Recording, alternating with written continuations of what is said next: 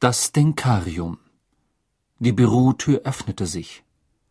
Hallo, Potter, sagte Moody. Na dann kommt mal rein. Harry trat ein. Schon einmal war er in Dumbledores Büro gewesen. Es war ein schönes, kreisrundes Zimmer, ringsum behangen mit Bildern ehemaliger Schulleiter, Männer und Frauen, allesamt tief schlafend. Cornelius Fudge stand neben Dumbledores Schreibtisch. Er trug den üblichen Nadelstreifenumhang und hielt seinen limonengrünen Bowler in der Hand. Harry, sagte Fudge und trat mit einladender Geste auf ihn zu. Wie geht's dir? Gut, log Harry. Wir sprachen eben über die Nacht, in der Mr. Crouch auf dem Schlossgelände aufgetaucht ist, sagte Fudge. Du hast ihn doch entdeckt. Ja, sagte Harry.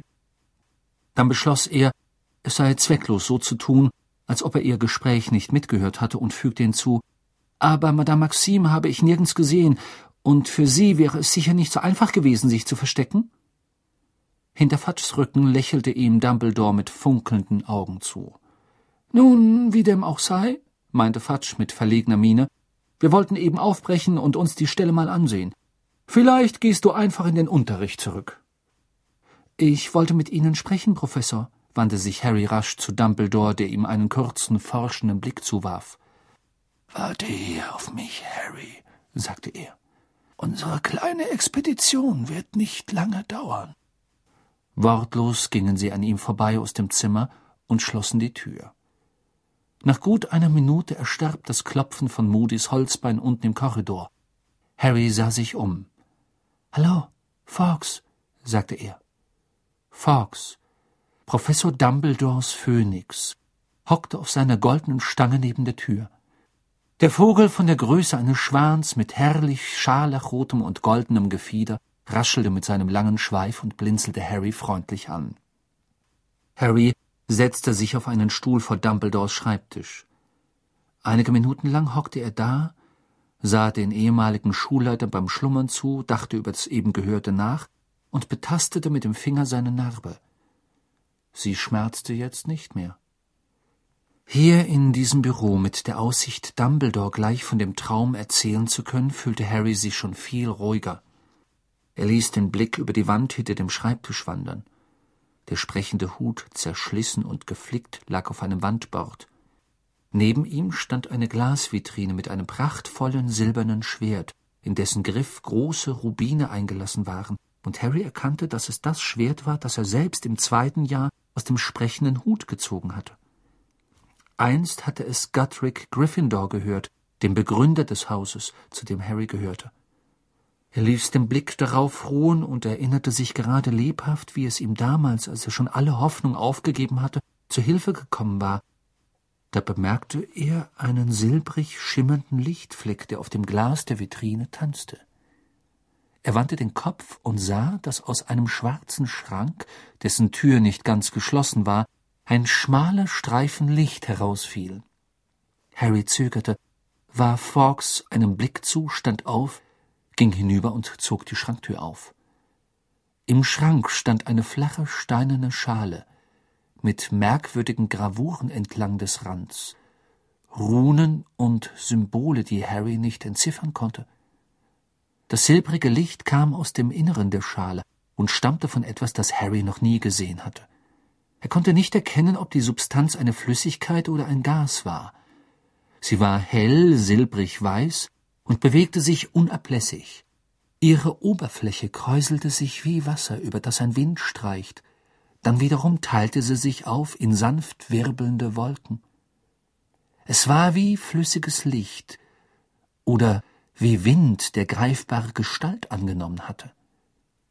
Harry war ratlos. Er wollte die Substanz berühren, herausfinden, wie sie sich anfühlte. Doch nach fast vier Jahren Erfahrung mit der magischen Welt wusste er, dass es sehr dumm wäre, einfach die Hand in eine Schale mit einer unbekannten Substanz zu tauchen. Daher zog er den Zauberstab aus dem Umhang, ließ den Blick nervös durch das Büro huschen, wandte sich erneut der Schale zu und rührte ihren Inhalt ganz kurz mit der Spitze des Zauberstabs um. An der Oberfläche der silbrigen Substanz begann es sehr schnell zu wirbeln. Harry beugte sich tiefer über die Schale und steckte mit dem Kopf bereits mitten im Schrank. Die silbrige Substanz war durchsichtig geworden, sie wirkte wie Glas. Er sah von oben in sie hinein und erwartete, den steinernen Boden der Schale zu sehen.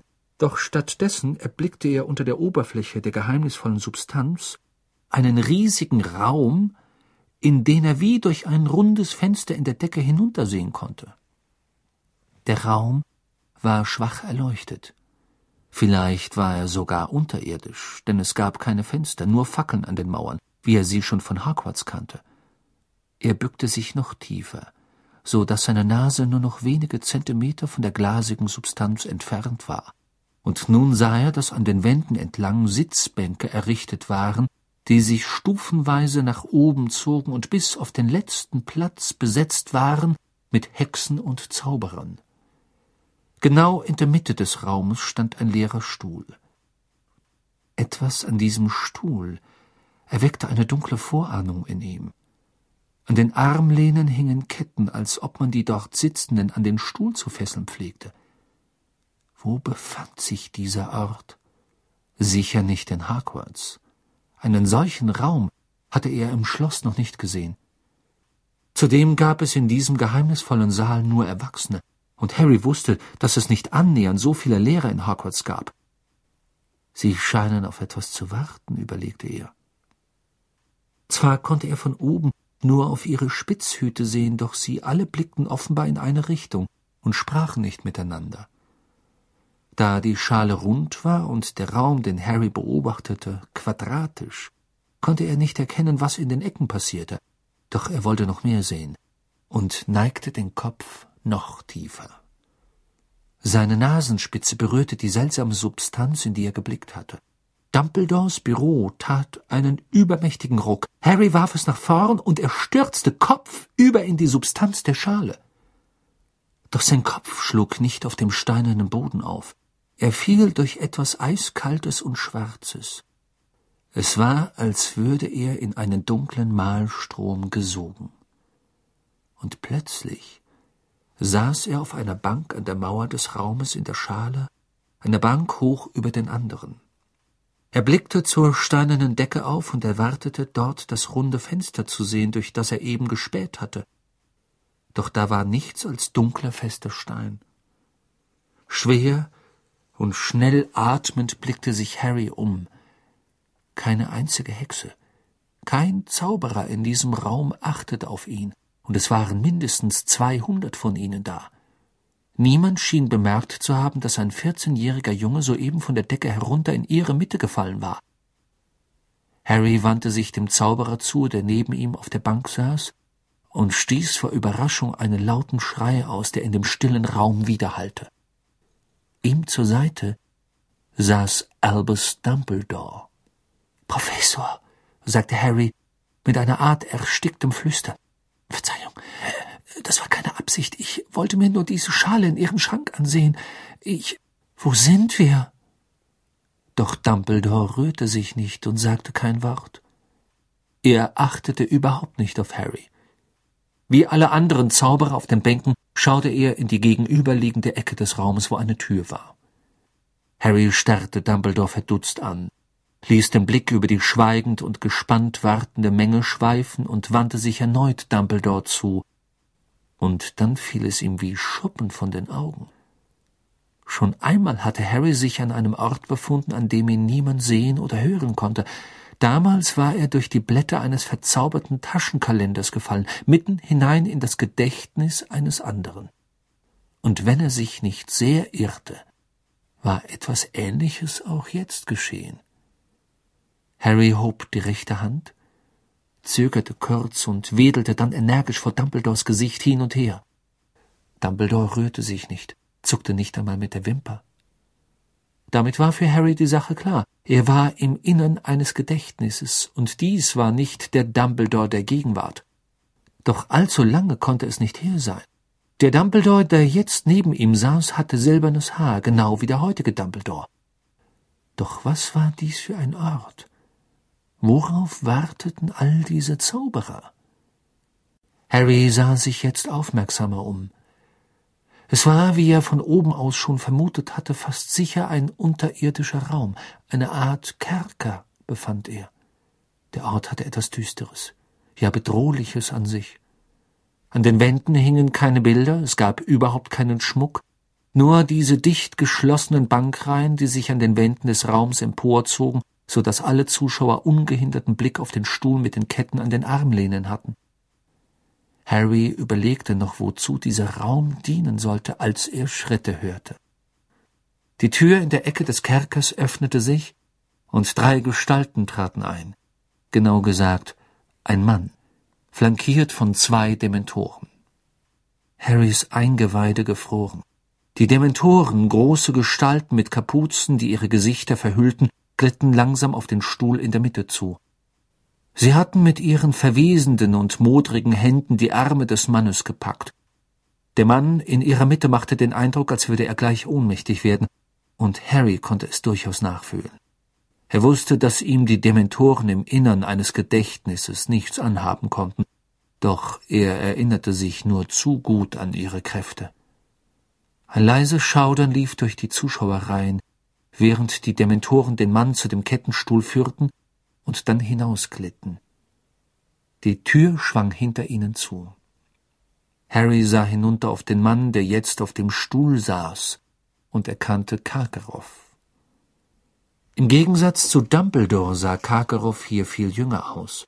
Haare und Ziegenbart waren schwarz, er hatte keinen glattseidenen Pelz an, sondern einen dünnen und schäbigen Umhang. Er zitterte am ganzen Leib.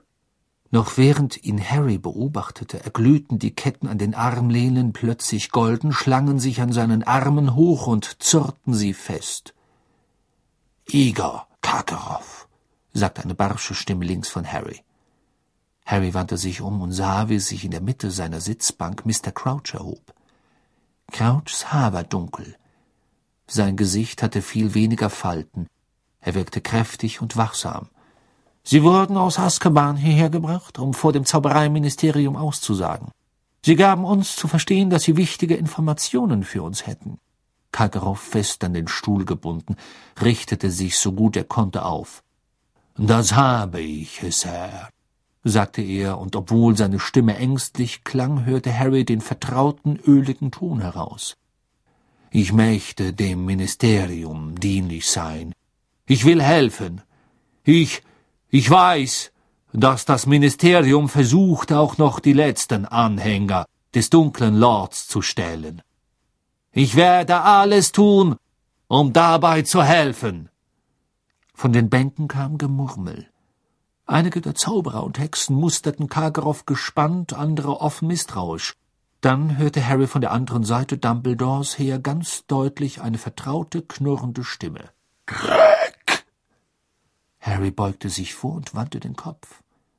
Dort. Rechts neben Dumbledore saß Mad Eye Moody, mit einem gewaltigen Unterschied zu dem Moody, den er kannte. Dieser Moody hatte kein magisches Auge, sondern zwei normale, Beide sahen hinab auf Karkaroff und beide waren von glühendem Abscheu erfüllt, zu Schlitzen verengt. Crouch wird ihn laufen lassen, flüsterte er Dumbledore zu, hat sich auf einen Tauschhandel mit ihm eingelassen. Sechs Monate habe ich gebraucht, bis ich ihn endlich in die Finger bekommen hab, und Crouch lässt ihn einfach laufen wenn er genug neue Namen von ihm kriegt. Nehmen wir seine Informationen, würde ich sagen, und werfen ihn gleich wieder den Dementoren vor. Aus Dumbledores langer Adlernase kam ein leises, missbilligendes Schnauben. Ach ja, hab ich ganz vergessen. Du magst ja diese Dementoren nicht, Albus, sagte Moody mit maskenhaftem Lächeln. Nein, sagte Dumbledore leise. Ich fürchte nein. Ich war schon immer der Meinung, das Ministerium sollte mit diesen Kreaturen nicht gemeinsame Sache machen. Aber bei Dreckskerlen wie diesem hier, sagte Moody leise. Sie sagen, Sie hätten Namen für uns, Karkaroff, meldete sich jetzt wieder Mr. Crouch. Bitte? Wir hören? Sie müssen verstehen, sagte Karkaroff hastig dass er, dessen Name nicht genannt werden darf, immer unter strengster Geheimhaltung gearbeitet hat. Er zog es vor, dass wir, das heißt seine Anhänger, und ich bedauere heute zutiefst, dass ich mich je zu ihnen zählte. Raus mit der Sprache, höhnte Moody. Wir wussten nie die Namen all unserer Gefährten. Nur er wusste genau, wer alles dazugehörte. Ein durchaus kluger Schachzug, nicht wahr, Kakarov? Damit ein Kerl wie du sie nicht alle verpfeifen kann, murmelte Moody. Und doch behaupten Sie, Sie hätten ein paar Namen für uns? sagte Mr. Crouch. Ja, das habe ich, erwiderte Karkarow atemlos, und das waren, beachten Sie, wichtige Gefolgsleute. Leute, die ich mit eigenen Augen seinen Willen habe ausführen sehen. Ich gebe diese Namen preis zum Zeichen, dass ich ihm ganz und gar abschwere und so tief bereue, dass ich kaum diese Namen lauten, sagte Mr. Crouch scharf.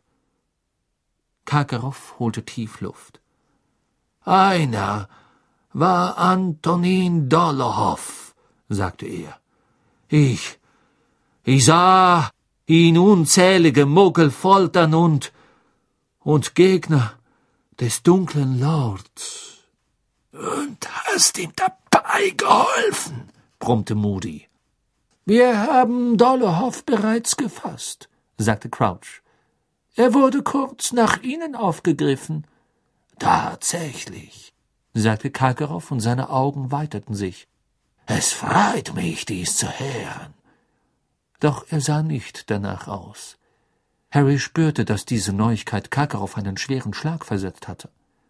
Einer seiner Namen war wertlos geworden.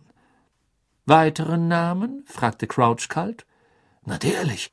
Ja, äh, da war Rossier, sagte Karkaroff.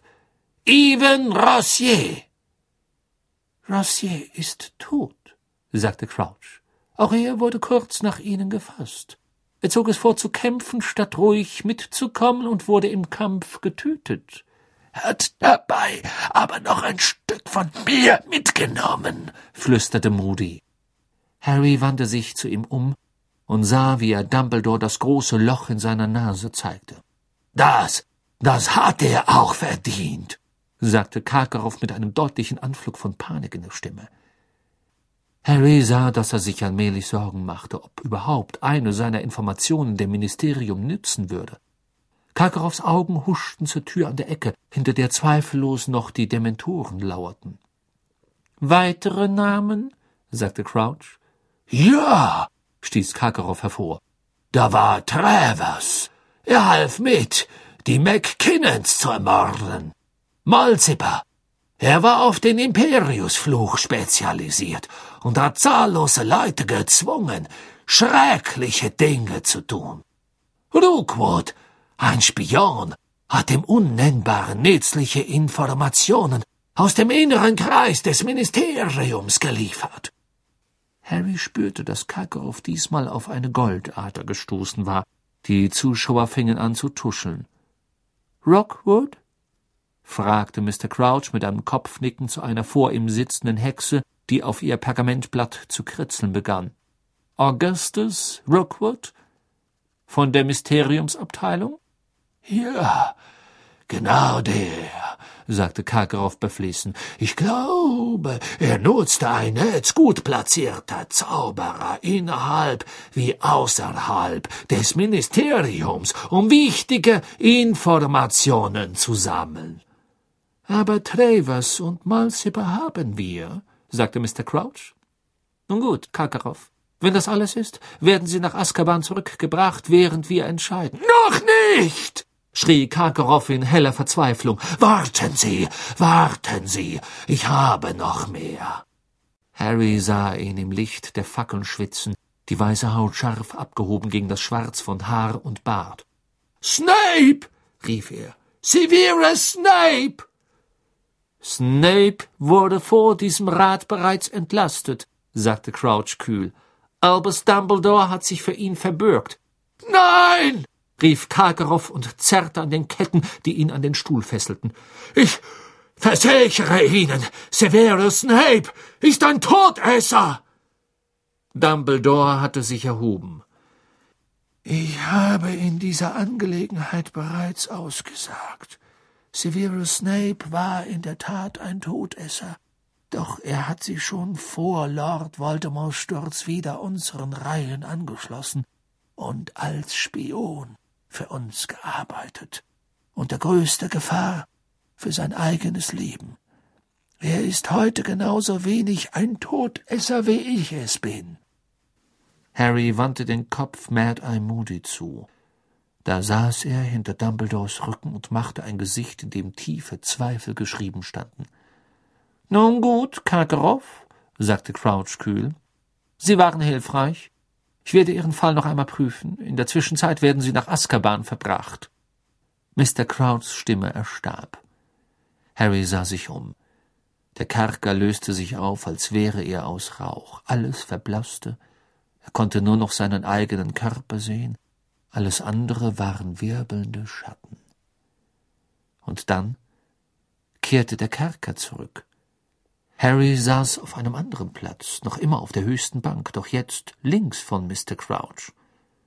Die Stimmung war ganz anders. Entspannt, fast fröhlich. Die hier versammelten Hexen und Zauberer unterhielten sich miteinander, als wären sie bei einer Sportveranstaltung. Eine Hexe auf halber Höhe gegenüber fing Harrys Blick auf.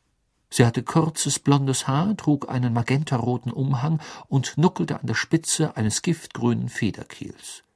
Es war unverkennbar die jüngere Rita Kimcorn. Harry sah sich um. Wieder saß Dumbledore neben ihm, diesmal in einem anderen Umhang. Mr. Crouch wirkte müder, auch irgendwie grimmiger und hagerer.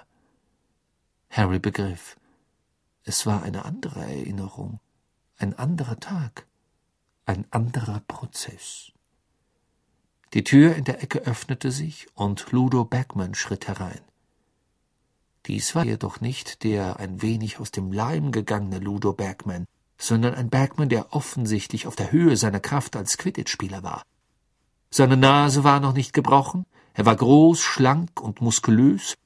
Bergman wirkte nervös, als er sich auf den Kettenstuhl setzte, doch der Stuhl fesselte ihn nicht wie zuvor Kargerow. Und Bergman, dadurch vielleicht ermutigt, ließ den Blick über die Zuschauermenge schweifen, winkte einigen von ihnen zu und schaffte sogar den Anflug eines Lächelns. Lude Bergman, Sie sind hier vor dem Rat für das magische Gesetz, um sich zu Anschuldigungen im Zusammenhang mit den Umtrieben von Todessern zu äußern, sagte Mr. Crouch. Wir haben gehört, was gegen Sie vorliegt, und kommen nun zum Urteil. Haben Sie Ihrer Aussage noch etwas hinzuzufügen, bevor wir das Urteil verkünden? Harry traute seinen Ohren nicht. Ludo Bagman, ein Todesser? Nur, sagte Bergmann verlegen lächelnd, nur, dass mir klar ist, dass ich ein ziemlicher Dummkopf war. Einige Zauberer und Hexen auf den umliegenden Plätzen lächelten nachsichtig. Mr. Crouch schien ihre Gefühle nicht zu teilen. Er starrte mit einem Ausdruck größter Abneigung und Strenge auf Ludo Bergmann hinunter. Das sagst du mal ein wahres Wort, Bursche, Jemand hinter Harry hatte das in trockenem Ton Dumbledore zugemurmelt. Harry drehte sich um, und wieder war es Moody, der da auf der Bank saß. Wenn ich nicht gewusst hätte, dass er noch nie eine große Leuchte war, hätte ich gesagt, dass diese Klatscher sein Hirn dauerhaft in Mitleidenschaft gezogen haben. Lude Bergman, Sie wurden dabei ertappt, wie Sie Informationen an die Gefolgsleute Lord Voldemorts weitergaben, sagte Mr. Crouch. Dafür beantrage ich eine Haftstrafe in Azkaban von nicht weniger als. Doch von den Bänken im Umkreis kam ein zorniger Aufschrei. Einige der Hexen und Zauberer, die an der Mauer saßen, standen auf, sahen Mr. Crouch kopfschüttelnd an und drohten sogar mit Fäusten. Aber ich habe Ihnen doch schon gesagt, ich hatte keine Ahnung, rief Bergmann mit ernster Miene über das Getuschel der Menge hinweg. Überhaupt keine. Der alte Rookwood war ein Freund meines Dads.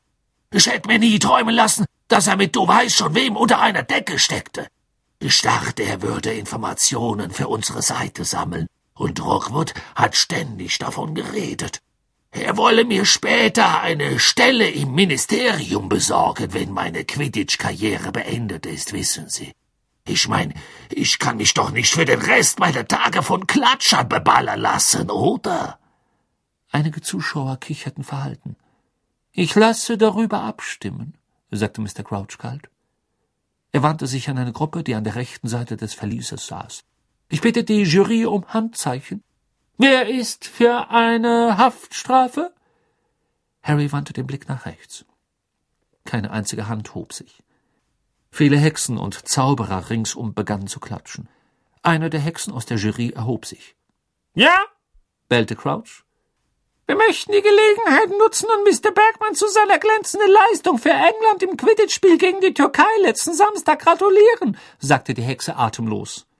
Mr. Crouch schien wütend. Donnernder Beifall erschütterte den Kerker. Bergmann stand auf und verbeugte sich mit strahlendem Lächeln. Ungeheuerlich, fauchte Mr. Crouch Dumbledore zu und setzte sich, während Bergmann hinausging. Rookwood wollte ihm tatsächlich eine Stelle bei uns besorgen. Der Tag, an dem Ludo Bergman kommt, wird ein sehr trauriger Tag für das Ministerium sein. Und wieder löste sich der Kerker auf. Nach einer Weile festigte er sich, und Harry sah sich um. Er und Dumbledore saßen immer noch neben Mr. Crouch, doch die Stimmung konnte nicht gegensätzlicher sein. Es herrschte vollkommene Stille, unterbrochen einzig vom trockenen Schluchzen einer verhärmten und abgemagerten Hexe, die neben Mr. Crouch saß. Mit zitternden Händen presste sie ein Taschentuch an die Lippen. Harry sah zu Mr. Crouch auf, der noch hagerer und grauer als zuvor wirkte. Auf seiner Schläfe zuckte ein Nerv. Bringt sie rein, sagte er, und seine Stimme hallte in dem stillen Kerker wieder. Die Tür in der Ecke öffnete sich. Diesmal kamen sechs Dementoren herein, die vier Menschen mit sich führten, Harry fiel auf, dass die Zuschauer sich umdrehten und Mr. Crouch verstohlene Blicke zuwarfen. Einige flüsterten jetzt miteinander. Die Dementoren führten die vier in die Mitte des Kerkers, wo für jeden ein Stuhl mit kettenbewehrten Armlehnen bereitstand. Einer der Gefangenen war ein untersetzter Mann, der mit leerem Blick zu Mr. Crouch hochstarrte, ein anderer, schlanker und fahriger wirkend, ließ den Blick über die Menge huschen. Eine Frau mit dichtem, glänzend schwarzem Haar und dunkel umschatteten Augen saß auf ihrem Kettenstuhl, als wäre er ein Thron. Und schließlich war da ein Junge, noch keine zwanzig Jahre alt, dessen Miene buchstäblich versteinert war. Zitternd saß er da. Strähnen von strohblondem Haar im sommersprossigen, milchig weißen Gesicht. Die schmächtige kleine Hexe neben Crouch begann auf ihrem Platz vor und zurück zu wippen, und in ihr Taschentuch zu wimmern. Crouch stand auf. Er sah auf die vier vor ihm hinunter, und in seinem Gesicht stand der blanke Hass. Sie wurden hierher, vor den Rat für das magische Gesetz gebracht, sagte er mit klarer Stimme, damit wir Sie für ein Verbrechen verurteilen? So abscheulich! Vater, sagte der Junge mit dem strohblonden Haar, Vater, bitte, so abscheulich, wie wir es in den Mauern dieses Gerichts selten zu Ohren bekommen, sagte Crouch mit erhobener Stimme, die die seines Sohnes erstickte. Wir haben gehört, welche Beweise gegen Sie vorliegen. Sie sind angeklagt, einen Auroren Frank Longbottom überwältigt und ihm den Cruciatusfluch unterworfen zu haben, weil Sie glaubten, er kenne den Aufenthaltsort Ihres geflohenen Herrn, dessen Name nicht genannt werden darf. Vater! Ich war es nicht! schrie der Junge in Ketten. Ich war es nicht. Ich schwöre es. Vater, schick mich nicht zu den Dementoren zurück. Sie sind weiterhin angeklagt, bellte Mr. Crouch, den Cruciatusfluch gegen Frank Longbottoms Frau gerichtet zu haben, weil er selbst nichts preisgegeben hatte.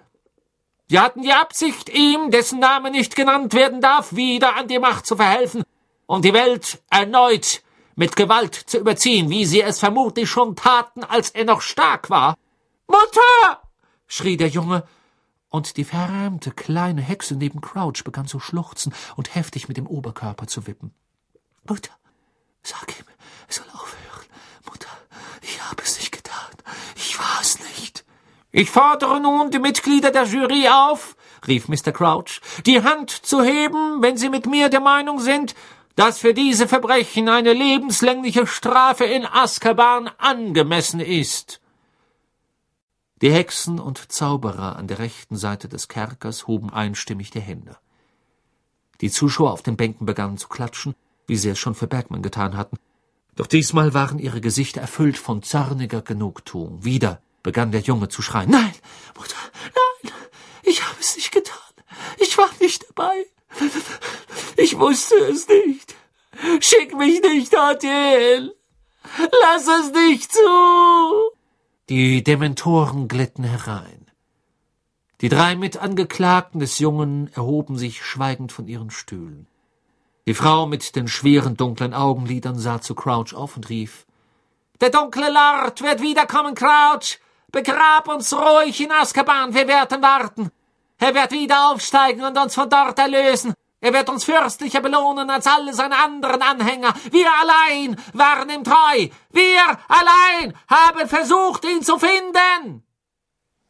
Der Junge allerdings versuchte, die Dementoren abzuwehren, doch Harry sah, wie ihre kalte, Leben aussaugende Kraft ihn allmählich erlahmen ließ. Die Menge jubelte, manche Zuschauer waren aufgesprungen, und während die Frau rasch aus dem Kerker gegangen war, wehrte sich der Junge immer noch verbissen. Ich bin dein Sohn, schrie er zu Crouch hoch. Ich bin dein Sohn. Du bist nicht mein Sohn, bellte Crouch, und seine Augen traten plötzlich hervor. Ich habe keinen Sohn. Die verhärmte Hexe neben ihm schluchzte laut auf und brach auf ihrem Platz zusammen. Sie war ohnmächtig. Crouch schien es nicht bemerkt zu haben. Bringt sie fort! Donnerte Crouch den Dementoren entgegen, und Speicheltropfen flogen ihm aus dem Mund. Bringt sie fort und lasst sie dort verrotten! Vater, Vater, ich war nicht dabei. Nein, nein, Vater, bitte! Ich denke, Harry, es ist Zeit, in mein Büro zurückzukehren, sagte eine ruhige Stimme in Harrys Ohr. Harry zuckte zusammen. Er wandte sich zur einen Seite um, dann zur anderen Seite. Zu seiner Rechten saß ein Albus Dumbledore, der beobachtete, wie die Dementoren Crouchs Sohn mit sich fortzerrten, und zu seiner Linken saß ein Albus Dumbledore, der ihm direkt in die Augen sah. Komm mit, sagte dieser Dumbledore und schob die Hand unter Harrys Ellbow. Harry hatte das Gefühl, in die Luft zu steigen, der Kerker um ihn her löste sich auf. Einen Moment lang herrschte vollkommene Schwärze. Dann kam es ihm vor, als hätte er einen Salto in Zeitlupe gemacht, und er landete plötzlich glatt auf den Füßen mitten in Dumbledores Büro im gleißenden Licht der Sonne. Sein Blick fiel auf die steinerne Schale im Schrank, und neben ihm stand Albus Dumbledore. Professor, ich weiß, ich hätte nicht, ich wollte eigentlich. Die Schranktür war sozusagen offen und ich verstehe vollkommen, sagte Dumbledore. Er hob die Schale hoch, trug sie zu seinem Schreibtisch, stellte sie auf die polierte Tischplatte und setzte sich auf seinen Stuhl. Mit einer Handbewegung forderte er Harry auf, ihm gegenüber Platz zu nehmen. Harry setzte sich, ohne die steinerne Schale aus den Augen zu lassen. Ihr Inhalt war jetzt wieder silbrig weiß und begann unter seinem Blick zu wirbeln und sich zu kräuseln. Was ist das? fragte Harry zitternd. Das. Man nennt es ein Denkarium. Mir kommt es manchmal so vor, und sicher kennst du das Gefühl, dass mein Kopf einfach mit zu vielen Gedanken und Erinnerungen vollgestopft ist. Äh, sagte Harry, der nicht aufrichtig sagen konnte, dass er sich je so gefühlt hätte. Dann ist es an der Zeit für mich, sagte Dumbledore und deutete auf die Steinschale, das Denkarium zu benutzen. Man saugt einfach die überschüssigen Gedanken aus seinem Kopf, versenkt sie in der Schale und schaut sie sich je nach Laune wieder an. Es wird dann leichter, Muster und Verknüpfungen zu erkennen, wenn sie in dieser Gestalt aufbewahrt sind. Verstehst du? Sie meinen dieses Zeug hier? Das sind Ihre Gedanken? fragte Harry und starrte auf die wirbelnde weiße Substanz in der Schale. Natürlich. Ich zeig's dir. Er zog den Zauberstab aus dem Umhang und legte dessen Spitze an seinen silbernen Haarschopf nahe der Schläfe.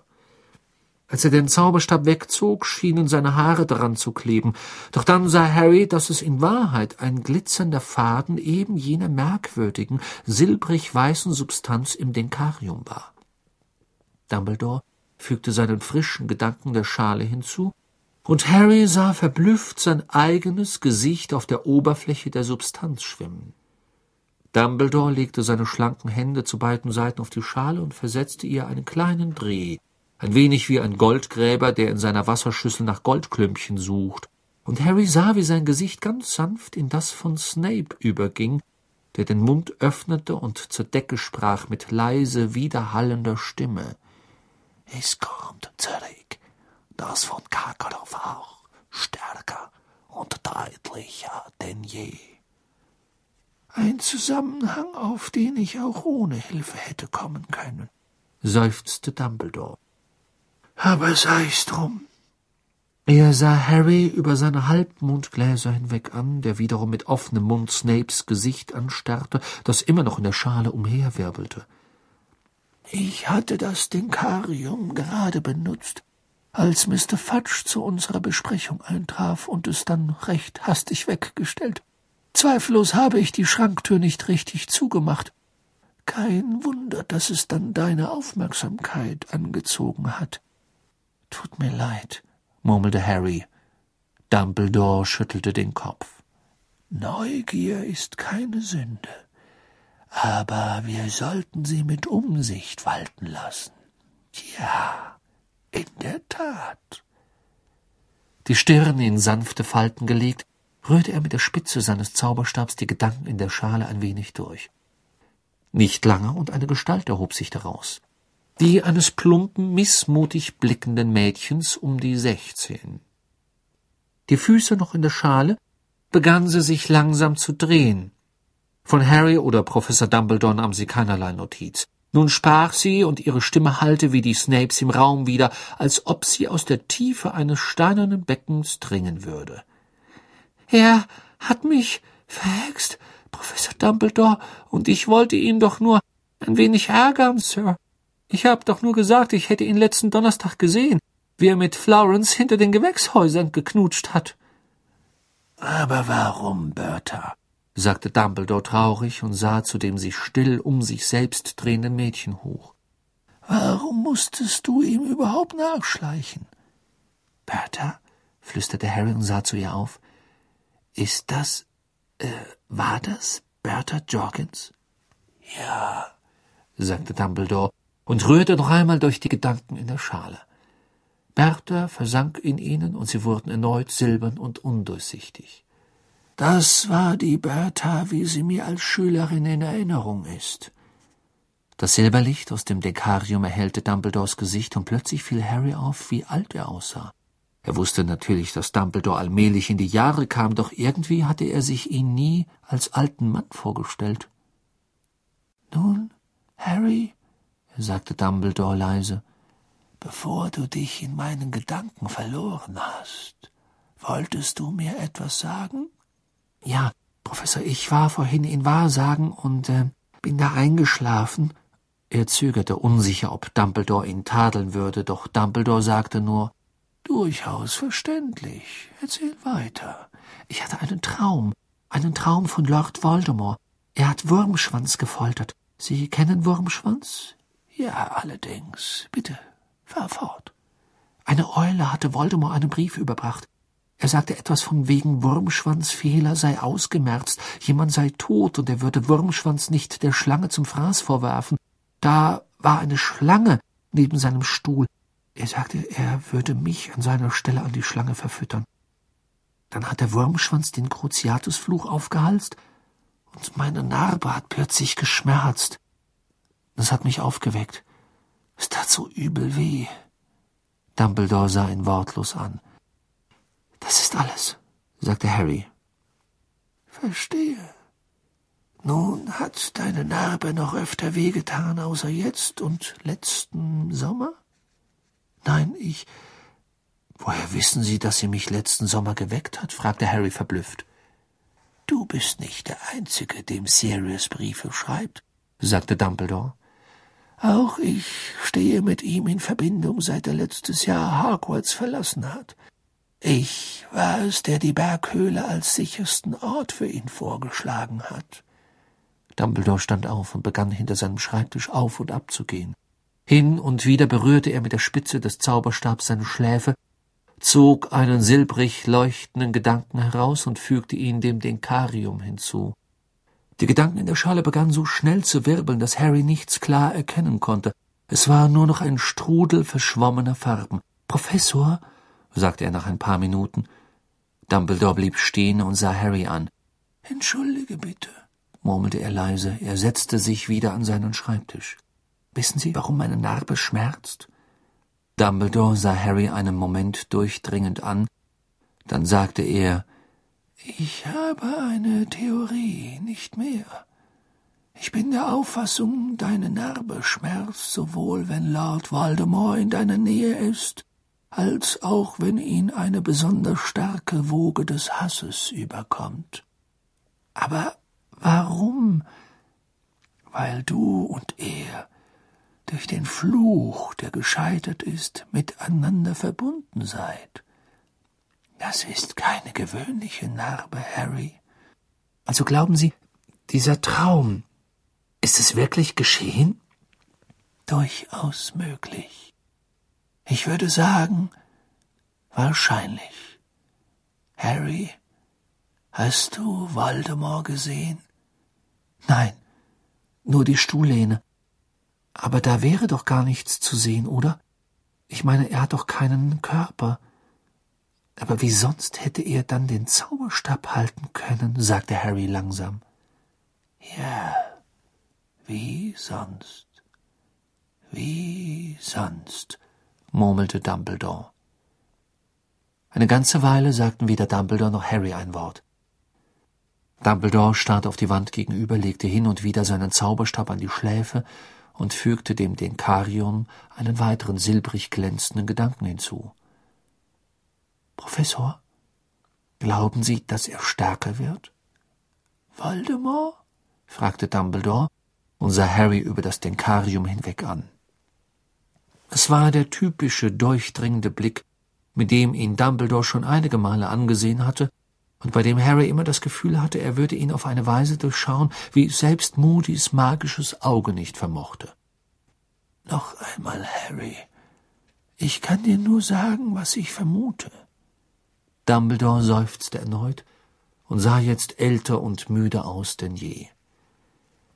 Während der Jahre, in denen Voldemorts Macht immer größer wurde, sind immer wieder Menschen verschwunden – Bertha Jorgens ist dort spurlos verschwunden, wo Voldemort mit Sicherheit zum letzten Mal war. Auch Mr. Crouch ist verschwunden. Und das auch noch auf unserem Gelände. Und jemand Drittes ist verschwunden. Ein Fall, den das Ministerium, wie ich leider sagen muss, für unwichtig hält, denn es geht um einen Muggel. Sein Name war Frank Bryce. Er lebt in dem Dorf, in dem Voldemorts Vater aufwuchs, und er wurde seit August letzten Jahres nicht mehr gesehen. Du siehst, ich lese die Muckelzeitung im Gegensatz zu den meisten unserer Freunde im Ministerium. Dumbledore sah Harry mit sehr ernster Miene an. Diese Fälle von verschwundenen Personen scheinen miteinander in Verbindung zu stehen.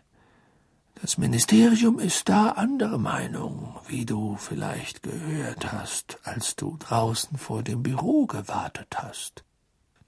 Harry nickte. Wieder verfielen beide in Schweigen, und Dumbledore zog sich gelegentlich einen Gedanken aus dem Kopf. Harry hatte das Gefühl, es sei Zeit für ihn zu gehen, doch seine Neugier hielt ihn auf dem Stuhl. Professor? Ja, Harry. Äh, könnte ich Sie etwas zu dieser, zu dieser Gerichtsverhandlung fragen, bei der ich war, im Denkarium? Ja, du könntest. Ich war oft im Gericht. Aber manche Prozesse sind mir viel deutlicher in Erinnerung als andere. Besonders jetzt. Sie wissen, in welchem Prozess Sie mich gefunden haben? Dem mit Crouchs Sohn. Da wurde über Nevilles Eltern gesprochen. Dumbledore versetzte Harry einen sehr scharfen Blick. Hat Neville dir nie gesagt, warum er bei seiner Großmutter aufgewachsen ist? sagte er.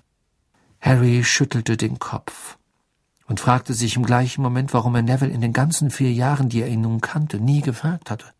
Ja, es ging um Nevilles Eltern. Sein Vater Frank Longbottom war ein Auror wie Professor Moody. Er und seine Frau wurden gefoltert, wie du gehört hast, um ihnen abzupressen, wo sich Voldemort nach seinem Sturz aufhielt. Also sind sie tot? sagte Harry leise. Nein, erwiderte Dumbledore, und seine Stimme war erfüllt von einer Bitterkeit, wie sie Harry von ihm nicht kannte. Sie sind geistig zerrüttet. Beide sind im St. Mungo Hospital für magische Krankheiten und Verletzungen.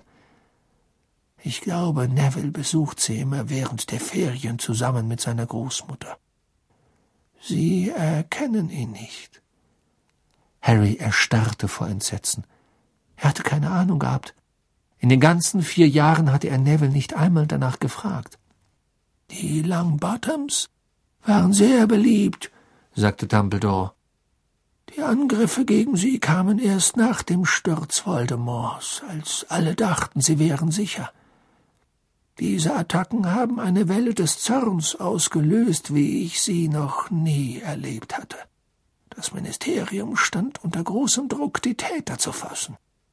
Leider waren die Aussagen der Longbottoms angesichts ihres Zustands nicht besonders zuverlässig. Dann war Mr. Crouchs Sohn vielleicht tatsächlich nicht dabei? fragte Harry langsam. Dumbledore schüttelte den Kopf. Was das betrifft, habe ich keine Ahnung. Harry verstummte und betrachtete eine Weile die wirbelnde Substanz im Denkarium. Da waren noch zwei Fragen, die ihm auf der Zunge brannten. Doch sie drehten sich um die Schuld Lebender. Äh, Mr. Bagman wurde seither nie mehr irgendwelcher schwarzer Umtriebe beschuldigt, Harry. Gut, sagte Harry eilig und starrte erneut auf den Wirbel im Denkarium, der sich jetzt verlangsamt hatte, da Dumbledore keine Gedanken mehr hinzufügte. Und, ähm, und, doch das Denkarium schien die Frage an seiner Stadt zu stellen. Snapes Gesicht schwamm erneut auf der Oberfläche. Dumbledore sah darauf hinab und dann hoch zu Harry. Und auch Professor Snape nicht.